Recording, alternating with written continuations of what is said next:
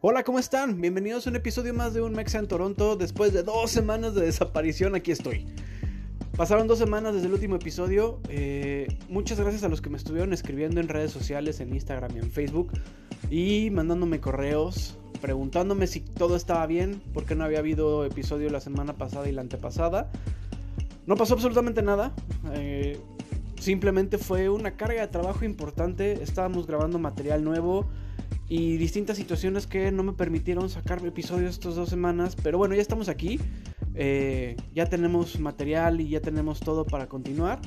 Les pido una disculpa y les agradezco muchísimo a, toda a todas las personas que me escribieron para preguntarme. De verdad, esta comunidad que estamos haciendo se está volviendo cada día más fuerte y más unida y me encanta, porque ese era el objetivo, ¿no? Hoy les traigo un episodio muy estresante para mí, ahorita ya lo puedo contar en tono de chiste, pero, pero no, no fue nada chistoso.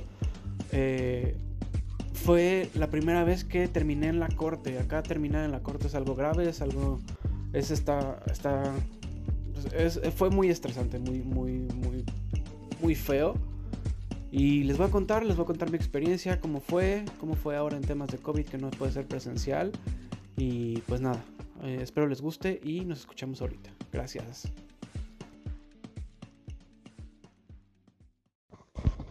Ok, pues bueno.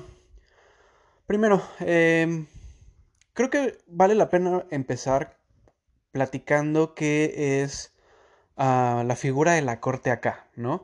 Ah, la corte es literalmente em, este lugar como lo vemos en la televisión, de donde puedes ir como en caso de que te levanten cargos en tu contra eh, o que tengas algún problema jurídico, judicial, eh, en fin, es estos lugares donde se resuelven cualquier, cualquier delito o cualquier multa o cualquier situación de toda índole, desde los muy sencillos, como son multas de tránsito, hasta los muy graves, como son crímenes y demás, ¿no? Entonces, cuando alguien te dice que vas a ir a la corte, eh, de entrada es como de wow, porque tienes que ir a la corte, no? Eh, y eh, porque, insisto, puede ser desde muy sencillo hasta muy grave. tan sencillo como que si tú acá te levantan una infracción de la cual tú no estás de acuerdo o sientes que es injusta, tú la puedes ir a apelar a, a la corte. Entonces metes tu apelación y un juez lo evalúa y pues ya, ahí checan si, si, eh, si se desestima el caso o si continúa. Em, pero también la, en la corte pues, se llevan asuntos importantes de delincuencia, que bueno, acá la delincuencia no es como la conocemos en nuestros países latinos y en México. Sin embargo, eh, pues es, es lo que es, ¿no? O sea, hay asaltos, hay asesinatos, hay violencia, hay violaciones, hay eh, violencia doméstica, o sea, sí existe, sí existe y es un problema que va en incremento aquí en, en Toronto. Pero eh, la historia que les voy a platicar hoy es un delito que yo cometí, uh, una falta que cometí por,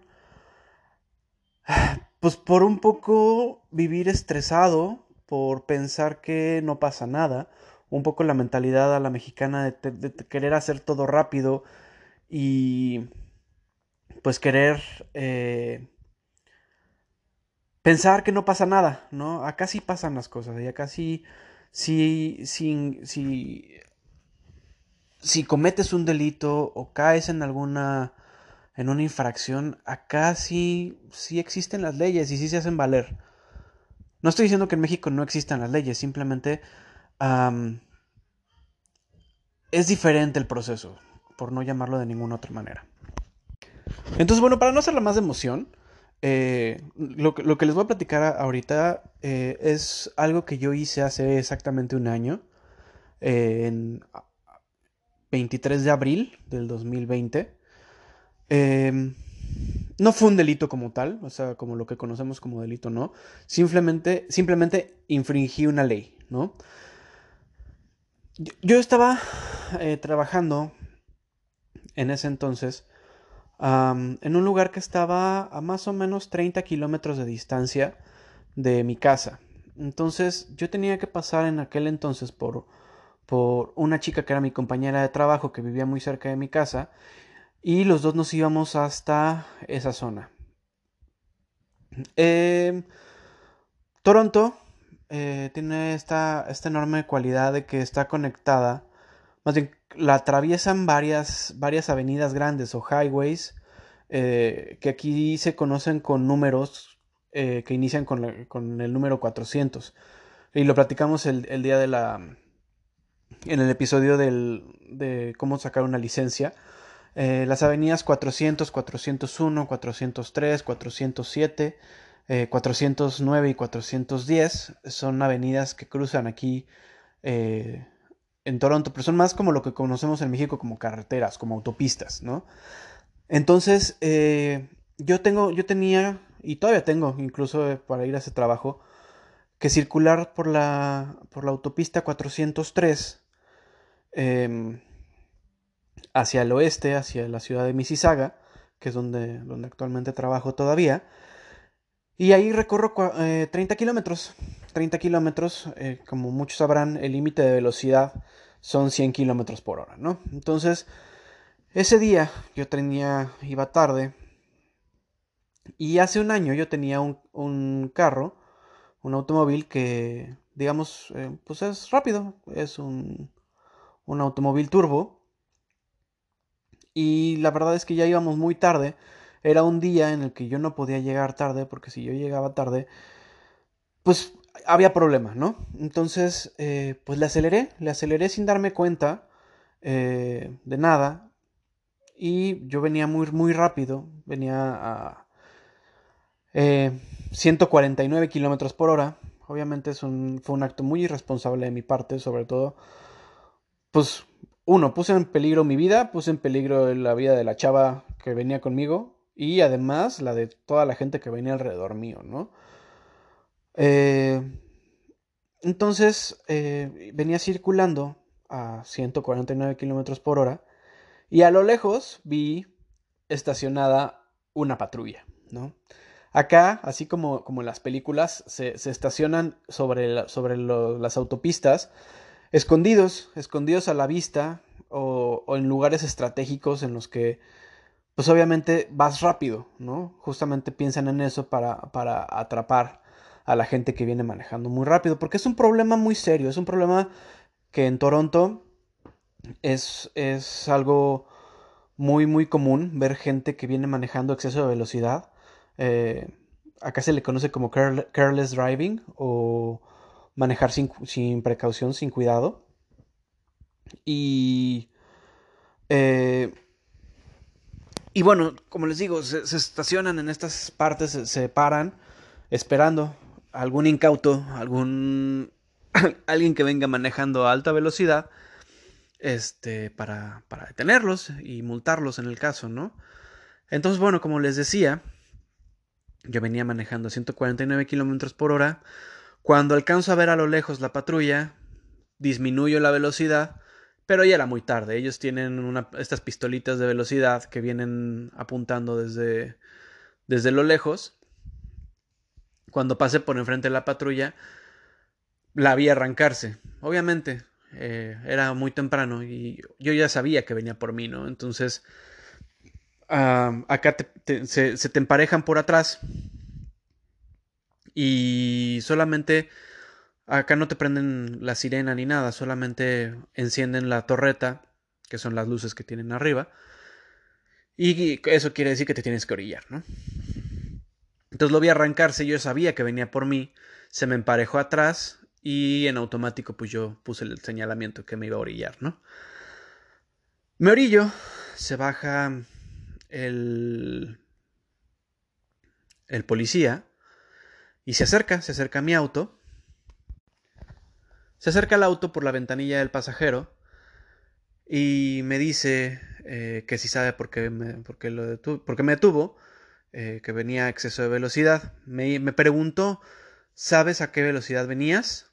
Y le dije, no, la verdad no, no, no sé que venía rápido, pero no a, no a qué velocidad.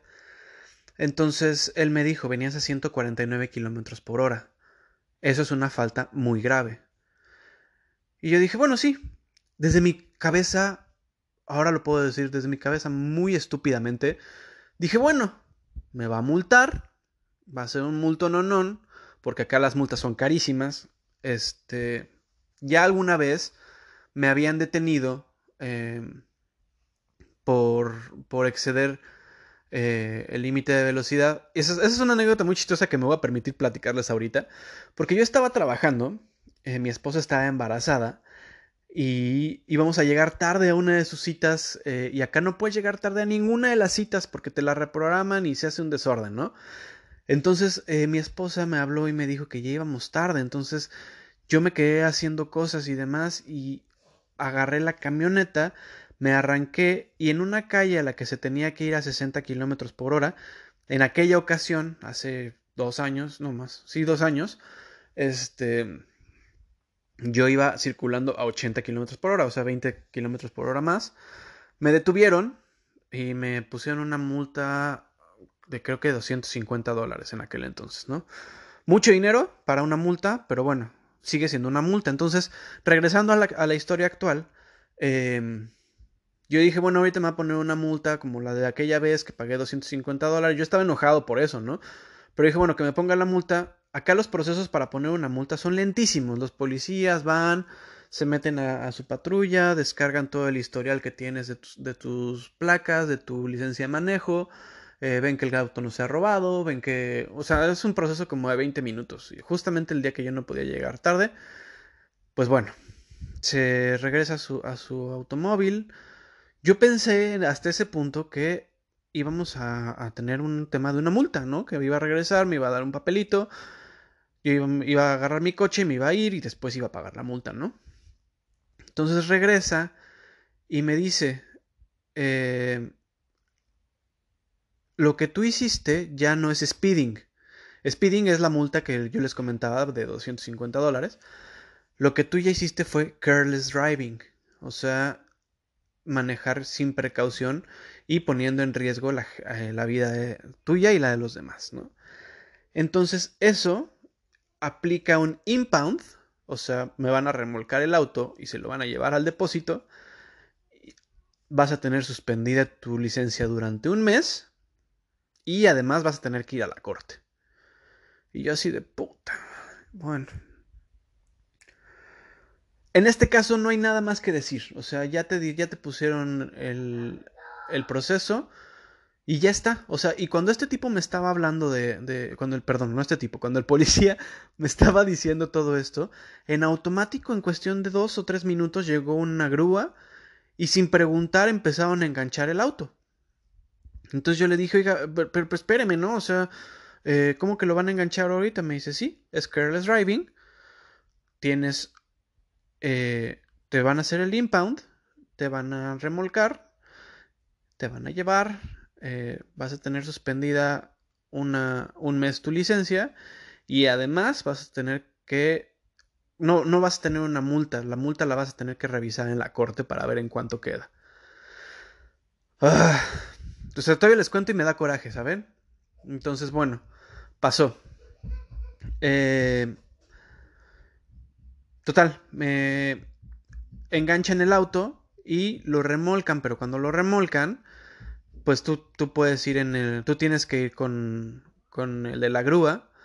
Y yo, pues obviamente todo nervioso, le venía preguntando al de la grúa, ¿no? Oye, ¿sabes qué? Pues cuéntame, ¿no? Cuéntame cómo, cómo se resuelven estas situaciones. Y me dijo, pues tienes que ir a la corte, ¿no? O sea, también en un plan como medio, medio mamón.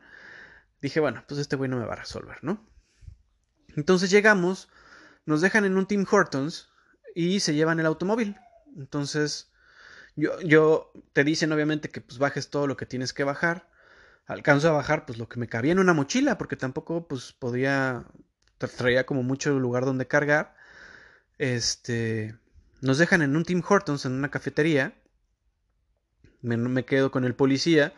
El policía me extiende el citatorio para la para la para la corte, que en ese tiempo era en tres meses, y eh, me da un papel con el que puedo recoger mi automóvil en un mes.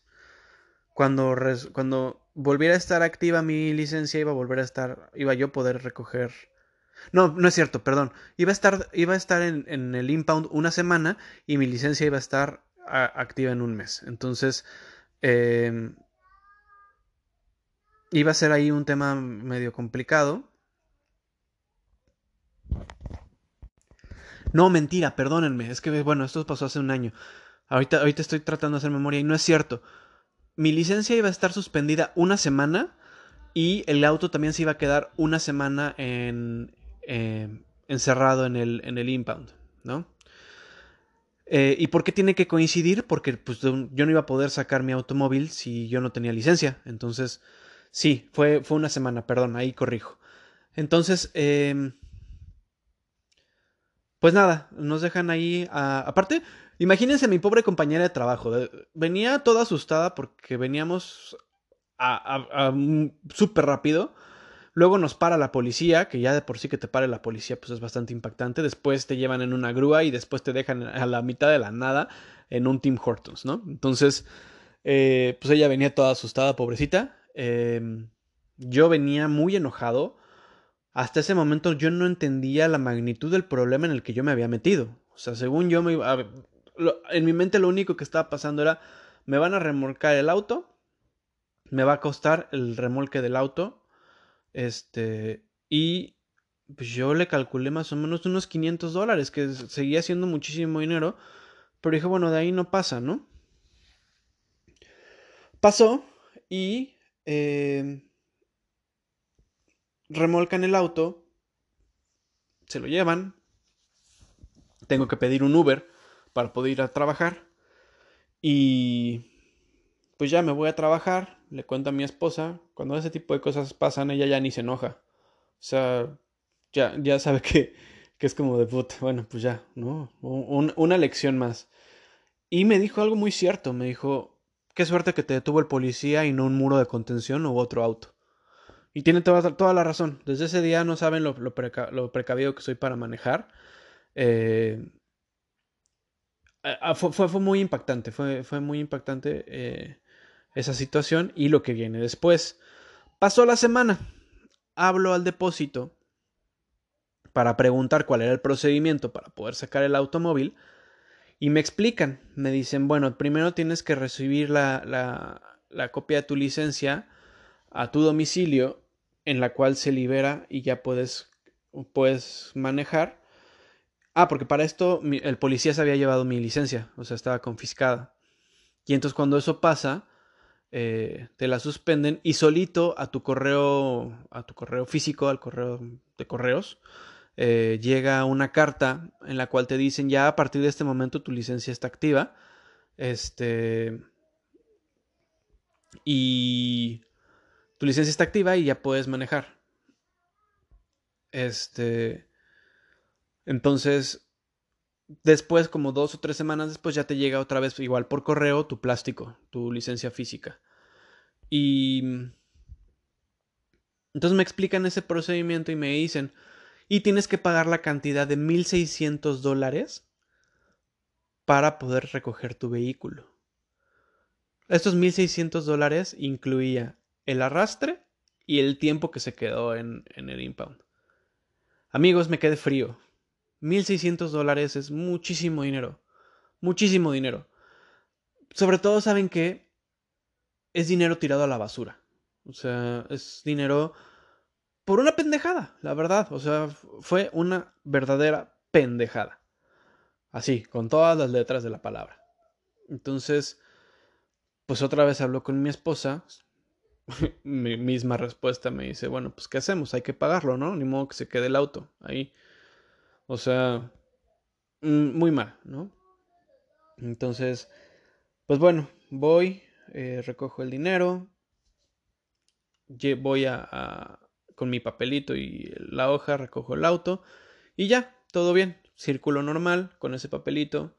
Dos semanas después llega mi licencia, mi plástico de mi licencia fijo a, a mi correo y eh, pues ya, ya lo único que tenía que hacer era prepararme para la audiencia para, en la corte que yo tenía eh, tres meses después.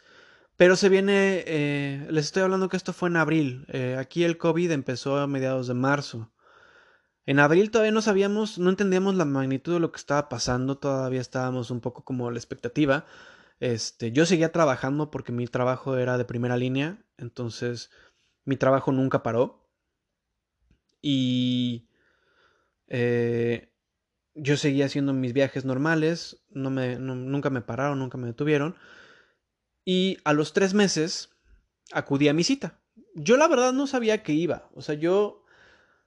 Ah, ¿Cómo les explico que yo seguía muy confiado de que esos 1.600 dólares que ya había pagado, pues de una u otra forma ya había sido el grueso de la... de la... de la... como del problema. Y pues ya, ¿no? Entonces, eh, llego, hay una fila muy larga eh, ahí en la corte de Mississauga, porque aparte del delito fue en Mississauga, tenía que ir a Mississauga.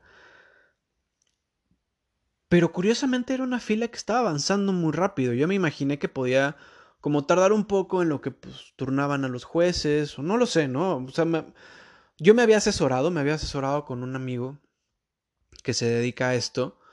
Eh, también me había asesorado con, con, mi jefe, que pues ya tiene muchos años de... Y le ha pasado, él ha pasado por todo, entonces él me, me, me, explicó muchas de las cosas. Y, eh, y bueno, eh, más adelante hablaremos del juicio. Pero entonces llegué a, a, la casetita, me reciben y me dicen, ok, gracias por atender a tu cita, por llegar temprano, pero pues por el tema del COVID, estamos hablando que esto ya era abril, mayo, junio, julio, por ahí de agosto. Entonces en agosto ya estábamos en el punto más álgido de la, de la pandemia, ya entendíamos qué estaba pasando y este y pues no había nada presencial, ¿no? Entonces eh, me explican que ah, me va a llegar a mi correo, otra vez al correo de mi casa. Aquí todo se, se maneja por, por, por correo postal. Aquí todo en Canadá se maneja por correo postal. Te llegan cheques por correo postal, te llega, o sea, se, lo toman muy en serio y además de que el correo postal de Canadá es, eh, es muy, muy, muy eficiente. Es muy rápido, muy eficiente y muy bueno. ¿no? Entonces, em, que me iba a llegar mi citatorio por, por, por correo postal. Y yo, pues bueno, entonces hablé con mi esposa muy tranquilo. Los dos estábamos súper nerviosos porque pues es la corte, ¿saben? O sea, no es como un lugar al que vas a veranear o que vas tres veces a la semana. O sea, si te paras una vez en la corte, hay gente que nunca en su vida se para en la corte. Entonces, es un, era un tema muy estresante. Entonces, eh, pues salí, salí muy, muy, muy tranquilo, muy reconfortado, porque además había platicado con la gente de la fila, me habían dicho que me tranquilizara, que no pasaba nada, este, y todos coincidían en lo mismo, el procedimiento a seguir era que me declarara culpable de un delito, ¿no? El culpable del delito que cometí. Entonces, em, yo dije, bueno, ok, está bien. Pasó, pasaron los meses, cambiamos de año, siguió avanzando el año, y hace aproximadamente eh, dos meses, sí, como dos meses, estamos ahorita en, en marzo, finales de marzo. Sí, como por ahí de, de, principios, finales de enero, me llegó el citatorio. Me llegó el citatorio para hace eh, ya dos semanas. Eh, pero era un citatorio muy extraño, era un citatorio para una llamada de Zoom. Eh, para, para, para hacer la comparecencia, ¿no? para tener el, juicio. Entonces, em, muchos me entenderán, hablar inglés es complejo, o sea, o cualquier otro idioma, pero hablar por teléfono en otro idioma es sumamente complicado porque cuando estás uno a uno, todavía tienes varios recursos más cómo es el lenguaje corporal, cómo es un poco la intención con la que dices las palabras. Y además, amigos, para los que no lo sepan, mi audición no es muy buena. O sea, tengo ahí por ahí un problemilla de audición que la verdad no me permite escuchar al 100% ciertos tonos de voz. En específico, los femeninos muy delgados a mí me cuestan muchísimo trabajo. O la gente o los hombres que hablan con un tono de voz muy muy grueso también se me, se me, se me confunden las palabras. Entonces, entré en terror. O sea, si ya estaba estresado, ahora entré en terror, ¿no? Porque me preocupaba mucho ese tema. Entonces, pues se llegó el día, eh, hace dos semanas, y me preparé, hice un, le pedí permiso a mi jefe en el trabajo de que me prestara una oficina para poder estar una hora haciendo la, la, llamada. Eh, puse seguro, o sea, me, relajé, pensé que no podía hacer nada peor. Y aquí va, aquí les cuento cómo fue o cómo son los juicios ahora por teléfono, ¿no? Llamé, llamé, em, en automático me pidieron el código de mi caso, que eso te lo venía impreso en la hoja, y eh, el password. Entonces, cuando entro al password, me, me atienden y me dicen que eh, si soy que si soy tal persona, que si mi número de, incidente fue tal y que si estoy ahí para atender al juicio por mi persona o representando a alguien. Entonces pues les platico que, que soy yo y que vengo nada más pues a representarme a mí mismo, ¿no? Me dicen, ok, entonces eh, permítenos un segundo en la línea y eh, pues así, ¿no? Permítenos un segundo en la línea y ahí te quedas. El problema es que es todavía más estresante porque ni siquiera hay una musiquita como de fondo o algo que, que, haga algún sonido, simplemente se queda así. En la nada. Así como me quedé ahorita. Así, no se escucha nada. Entonces es súper estresante porque no sabes qué está pasando, ¿no? No sabes si, ya se cortó la llamada, si sigues en la línea, si no sigues en la línea, porque aparte te dicen que no le cortes porque se pierde tu, proceso y tienes que volver a, volver a marcar y tienes que volver a, iniciar el, la lista, el tiempo de espera y bueno, esa parte muy estresante también. Entonces de repente me contesta alguien que se identifica como un sargento y me dice, a ti te tu multa o tu tu, tu delito, por llamarlo de alguna forma, tu infracción, es por careless driving. Careless driving se califica después de los 130 kilómetros por hora. O sea, en el límite de los 100, digamos, en el límite de, de, cierta cantidad de kilómetros, digamos que de 0 a 29 kilómetros por hora eh, sobre la, la velocidad límite, eh, es eh, speeding, o sea, es un delito importante, pero menor al final del día, ¿no? Y el careless driving es eh, un delito mayor. Entonces, amigos, por favor, nunca, nunca manejen rápido. Y si llegan a, a manejar rápido, siempre estén conscientes de que nunca rebasen los 29 kilómetros por hora extras. O sea, si, el límite son 100, nunca pasen de 130 kilómetros por hora. Eh, entonces, eso pues, me queda como, como lección. Mm, como lección me queda manejar bien. O sea, ponerme chingón y ponerme a poner, dejar estupideces y, dejar de manejar como pendejo y como, como, como, todo acelerado. Porque al final del día, pues no, no haces ninguna diferencia que manejes rápido, güey. O sea, al final del día vas a llegar al mismo tiempo y a la misma a una velocidad correcta y la diferencia van a ser qué? ¿10 minutos? 10 minutos no hacen diferencia. Y sí puede causar un accidente y sí te puedes, te puedes matar a, esa velocidad porque además el control del vehículo es mucho menor.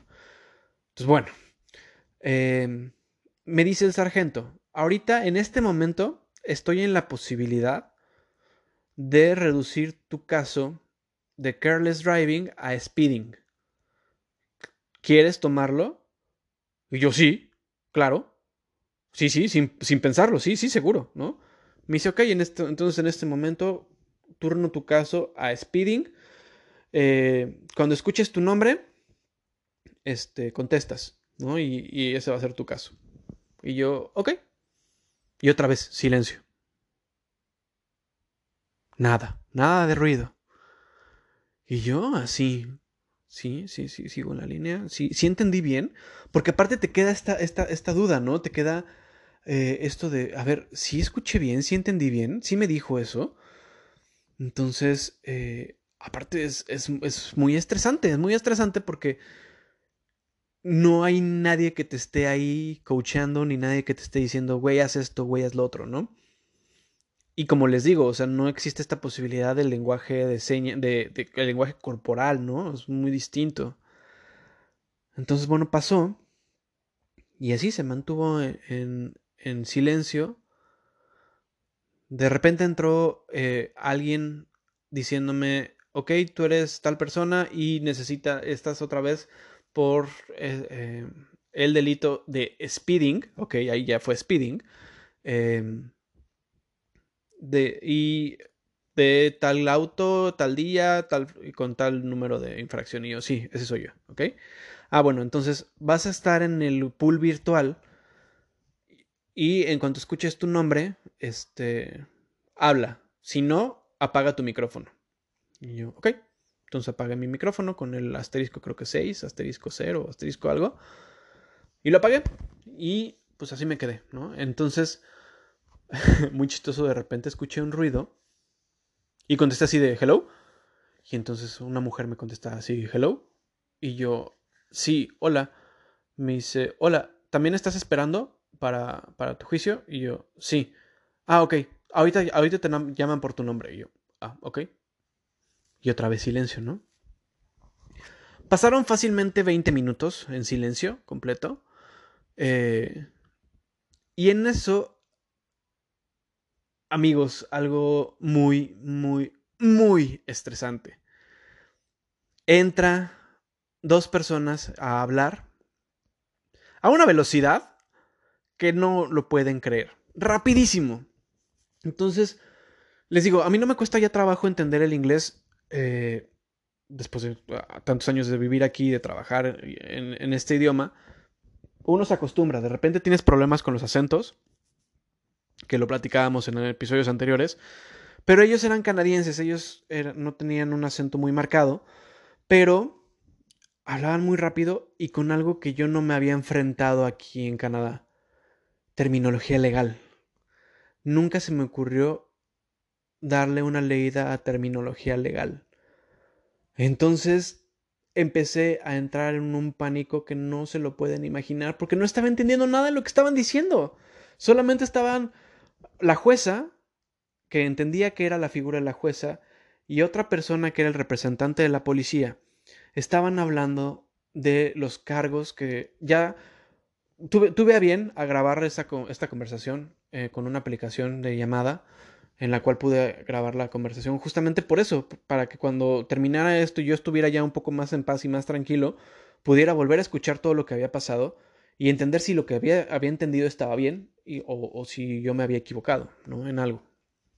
Entonces, ahora ya se los puedo contar mucho más relajado y mucho más tranquilo, pero en ese momento me sudaban las manos, yo estaba todo hecho, estaba hecho una gota de sudor, de hecho entró una persona que trabaja ahí mismo donde yo trabajo, a la oficina en la que yo estaba, cuando estaba todo en silencio y me preguntó si estaba bien. No sé, yo soy una persona muy expresiva, de gestos muy expresivos. La gente puede identificar en automático cuando estoy bien o mal, porque soy súper transparente. Pero no sé qué, me, cómo me veía que me preguntó, ¿estás bien? ¿Necesitas algo? Entonces, seguramente yo estaba pálido, estaba que me iba, o sea, terrible. Y entonces de repente nombran, nombran a una persona de, pues, de origen hindú y empiezan a hablar, empieza a hablar esta persona hindú con la, con, con la jueza, eh, con, el, con el representante de la policía, acerca de un caso de alguien que había manejado sin la documentación o algo por el estilo y que lo habían detenido. Y entonces entendí, amigos, por fin entendí que yo no estaba solo ahí. Que había otras personas con otros casos eh, dentro del mismo pool en el que estaba yo. Entonces por fin entendí cuál era la dinámica. O sea, la jueza hablaba del caso, el, eh, el representante de la policía o el policía hablaba de los cargos que se habían hecho y entonces la otra persona era quien estaba a la defensa. ¿no? Entonces por fin se me abrió un poco y me relajé un tantito porque por fin entendía lo que estaba pasando. Entonces ya un poco más relajado me dediqué a escuchar eh, y tuve otra vez estas, estas luces divinas que siempre me caen porque soy un hombre muy bendecido por la vida y por todo lo que me pasa. La verdad es que soy muy afortunado por todo eh, y me reconozco como tal. Eh, fui el último, fui el último y ahora les voy a decir por qué fui muy afortunado. Entonces estaban platicando esta persona, esta, bueno, estaban en términos legales, había términos que yo no entendía y había puntos en los que yo no estaba entendiendo, porque, insisto, el inglés legal es igual de complejo que el español legal. O sea, si no lo estudias y si no lo sabes, es muy redundante y muy confuso. Entonces, eh, esta persona empezaron a hablar, él dijo que conocía los derechos, que conocía el delito, la jueza nada más como que le decía tal, tal, tal. Bueno, se te impone una fianza, un, un, un, una multa por dos mil dólares a esta persona, ¿no? Y entonces el abogado voltea y le dice, bueno, no voltea, pero le dice, su señoría o your honor, ¿es posible que le otorguen a mi cliente un plazo para pagar estos dos mil dólares de 12 meses?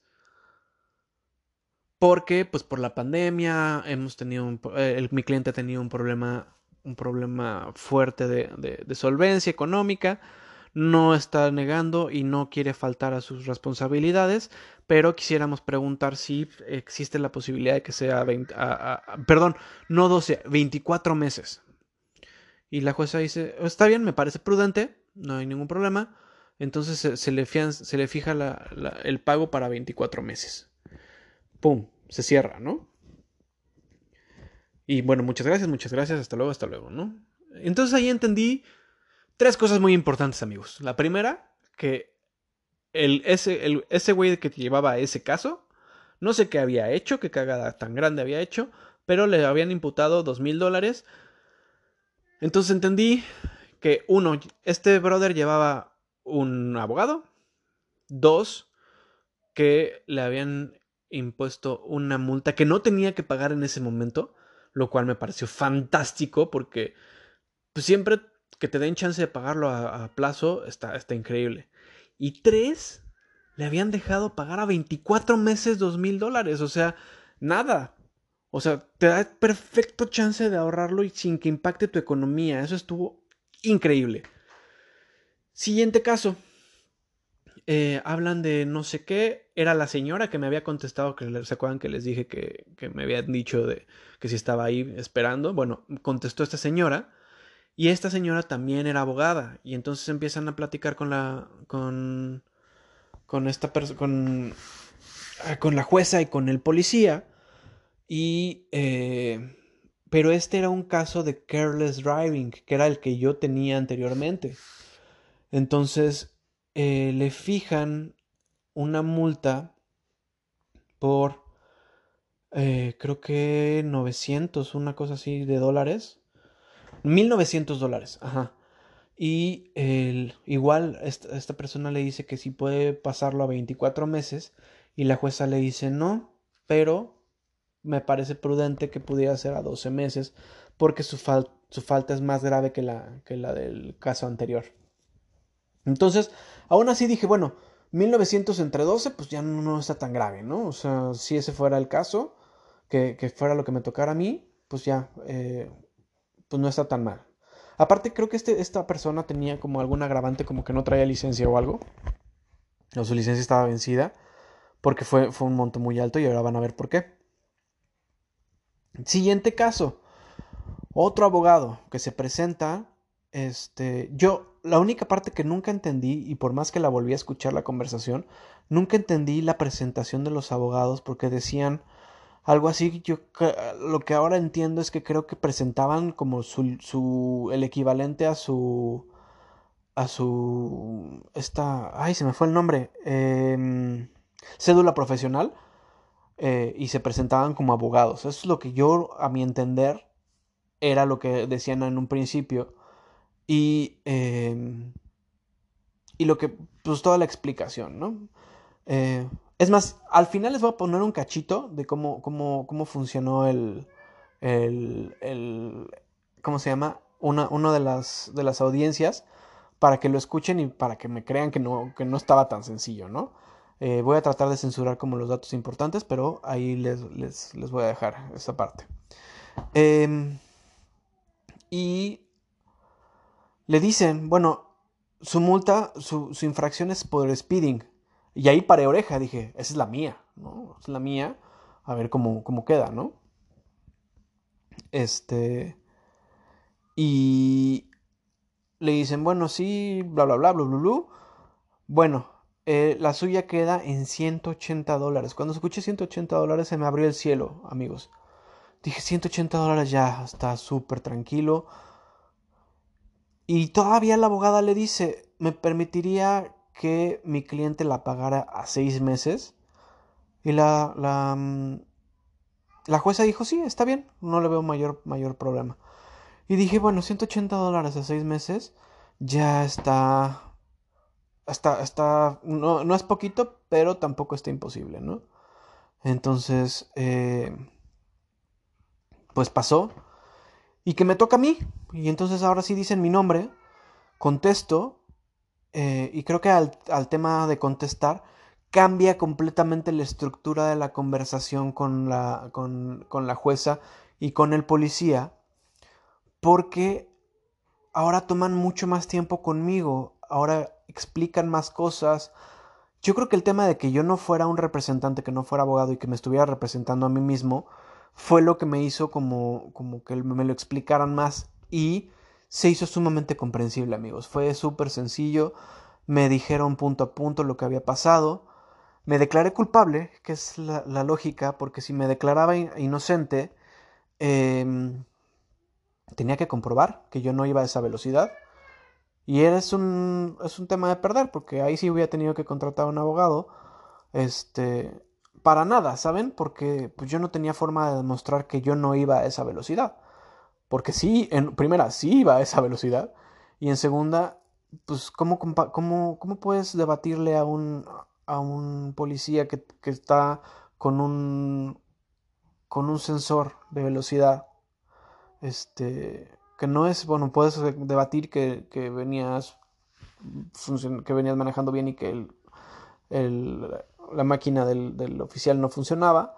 Pero vaya, o sea, es, es inútil, ¿no? O sea, es, ese tema sí es un poco, un poco lógico, ¿no? Entonces me explican que, que voy a tener tres demerit points. Los demerit points son, pues, los puntos negativos. Eh, cuando juntas ciertos puntos negativos te su suspenden tu licencia. O cuando juntas, creo que 10 puntos negativos, te, te la suspenden de por vida, ¿no? Entonces, eh, me dijeron que tenía mis, mis primeros tres demerit points. Eh, y que además ese, eso sí estuvo grave. Y ahora les voy a explicar por qué. Eh, que además ese, esos demerit points y esa, esa multa de speeding se va a quedar en mi registro, en mi licencia por los próximos tres años. Entonces, pues me dijeron que se fijaba una multa en 180 dólares pagaderos a... Bueno, y le pregunté si podía por, por, favor pagarlos en seis meses, me dijeron que sí, y pues quedó para los próximos seis meses, ¿no? Entonces ahí tengo que juntarle de a 30 dólares por mes para juntar los, los 180 dólares. Eh, pero lo que les digo de, de, de, de que mi, mi, registro va a quedar que durante tres años va a estar esa, esa incidencia en mi, en mi licencia, vaya, verso sin esfuerzo, este, es grave, es muy, muy grave porque durante tres años mi seguro, el seguro de mi auto va a salir más caro. Y acá los seguros de los autos son carísimos. Entonces, digamos que lo que no pagué de, de, de multa, lo voy a terminar pagando en mi seguro.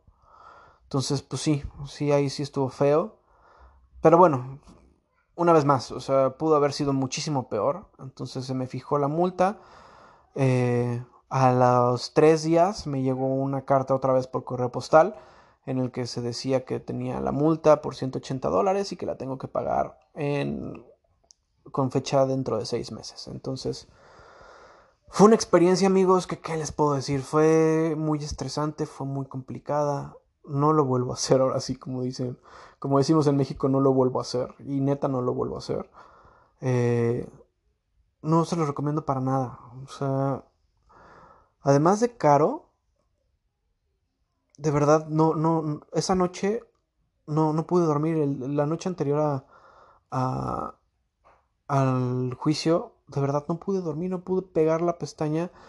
Y eso, para los que me conocen, saben que eso es difícil. O sea, yo nunca en mi vida he tenido insomnio.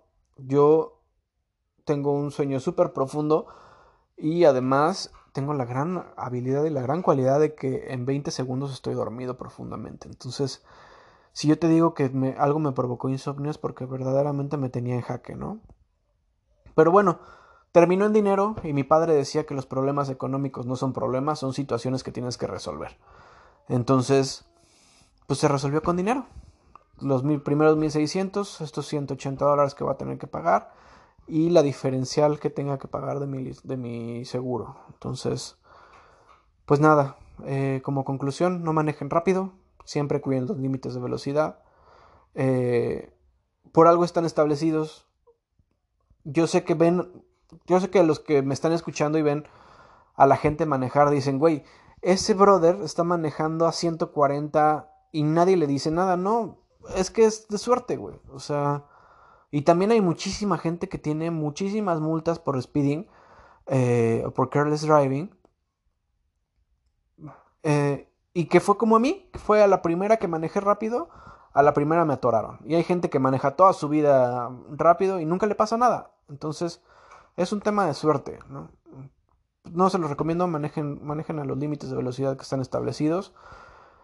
Y sobre todo manejen con precaución porque siempre hay alguien esperándolos en casa. Entonces, Después de esta super conclusión, doy cierre a este capítulo. Muchas gracias. Estamos de vuelta, estamos de vuelta y no nos vamos a ir. no nos iremos jamás. Entonces, eh, la próxima semana vamos a tener un capítulo muy padre. Le vamos a dar un giro un poco a, estas historias que les he estado contando. La próxima semana ya tenemos invitado. Y eh, pues nada, una vez más, como siempre, les agradezco lo, lo, lo bonito que se está haciendo esta, esta comunidad de Unmex en Toronto. Síganos los que todavía no me siguen en, en Facebook y en Instagram. En Facebook hay dos páginas de, de, de Unmex en Toronto. La página como de como si fuera una persona que soy yo, yo, yo esa la administro directamente, o la página página de un, de Unmex en Toronto como podcast. Este, también la administro yo. En cualquiera de las dos a las que se quieran suscribir en Facebook está, está chido. Las dos son básicamente lo mismo. Lo que hay eh, de publicación en una está en la otra, igual en la página de Instagram. Este está todo lo mismo ahí. Y pues nada, eh, nos escuchamos la próxima semana. Muchas gracias por estar aquí, muchas gracias por, por regresar después de dos semanas y volver a escucharme. Nos vemos la próxima semana. Cuídense mucho y por favor, no manejen rápido. Bye.